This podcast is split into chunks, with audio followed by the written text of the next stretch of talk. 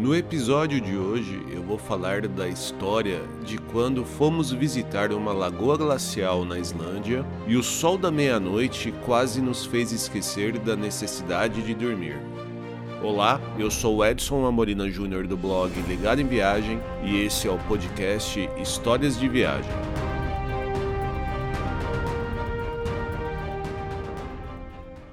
Primeiro, eu já aviso que esse é o podcast que mais vou sofrer tentando falar nomes de cidades e pontos turísticos em islandês.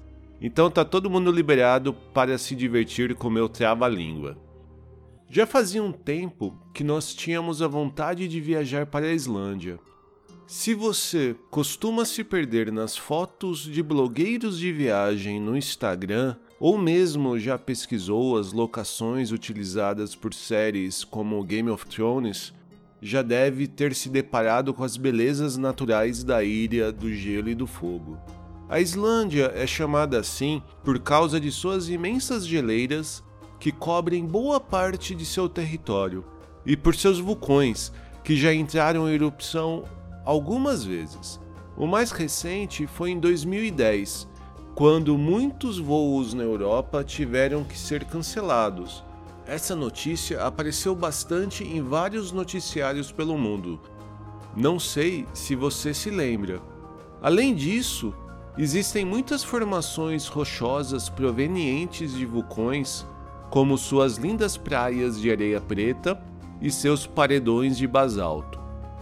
Então, depois de muito planejamento, Lá fomos nós para a nossa viagem de cinco dias de carro pela Islândia. O nosso voo saiu de Londres direto para o aeroporto de Keflavik, próximo da capital do país, a cidade de Reykjavik.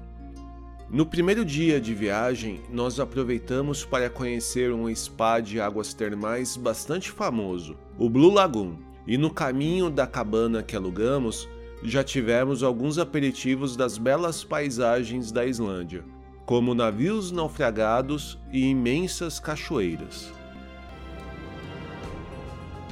Mas nossa história começa mesmo no segundo dia. Nós acordamos bem cedo, pois tínhamos programado vários pontos turísticos visitados no sul da Islândia, como o Myrdalsjökull, a quarta maior geleira da ilha, que é um belo exemplo da mistura de pedras de gelo e terras vulcânicas numa paisagem quase deserta. O Fjallajökull, bem que eu falei que seria um desafio falar islandês, né? Um canyon de aproximadamente 100 metros de profundidade e 2 km de comprimento. Se toda vez que você ouve falar a palavra Canyon, você pensa no Grand Canyon nos Estados Unidos, você vai se surpreender.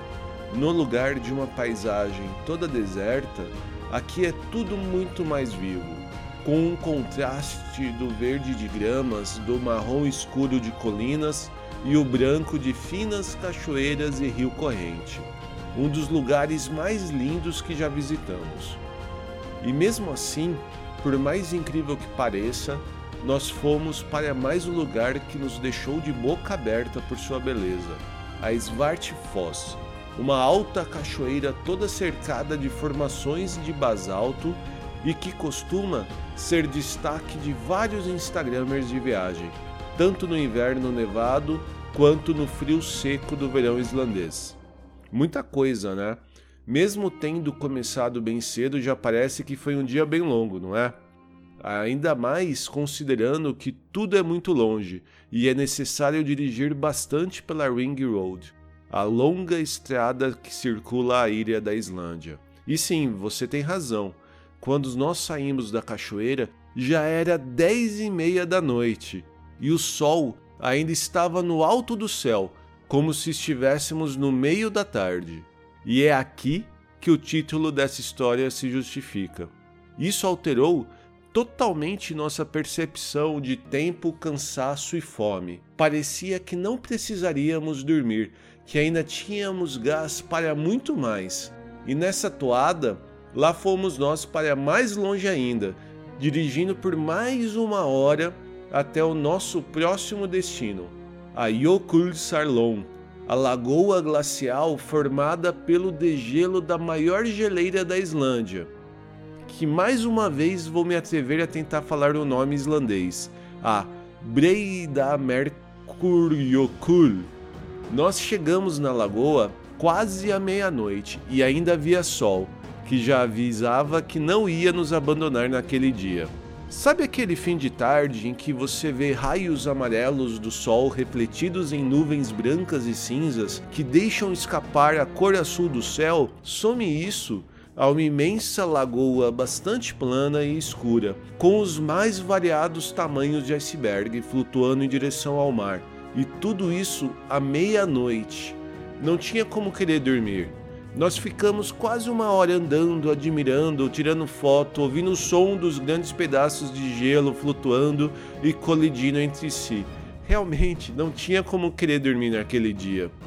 Mas depois que decidimos que já era tempo de voltarmos para nossa cabana, percebemos que havia um grande problema. Teríamos que enfrentar três horas de estrada.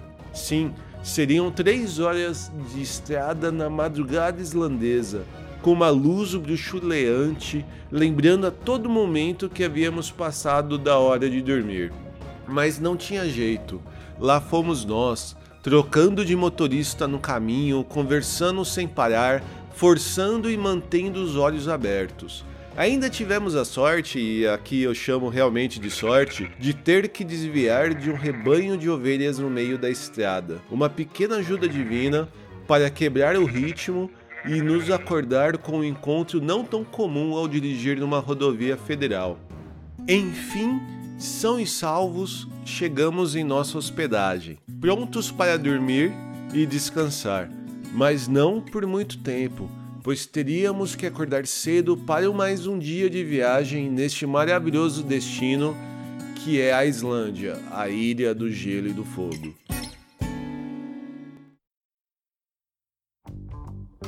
Espero que você tenha gostado dessa história. Não deixe de acessar nosso blog, O Ligado em Viagem, para ler mais sobre essa e outras experiências que tivemos mundo afora. Assine nosso feed no seu agregador de podcast e, se preferir, também estamos disponíveis no Spotify, Deezer, SoundCloud e iTunes. Não deixe de conferir também nossas redes sociais. Somos Ligado em Viagem no Instagram, Facebook, Twitter e Pinterest. E se quiserem falar diretamente com a gente, envie um e-mail para podcast@ligadoemviagem.com.br.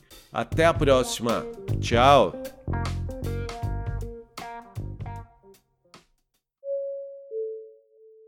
Ladies and gentlemen, we hope that you have enjoyed your flight and that we shall have the pleasure of looking after you again.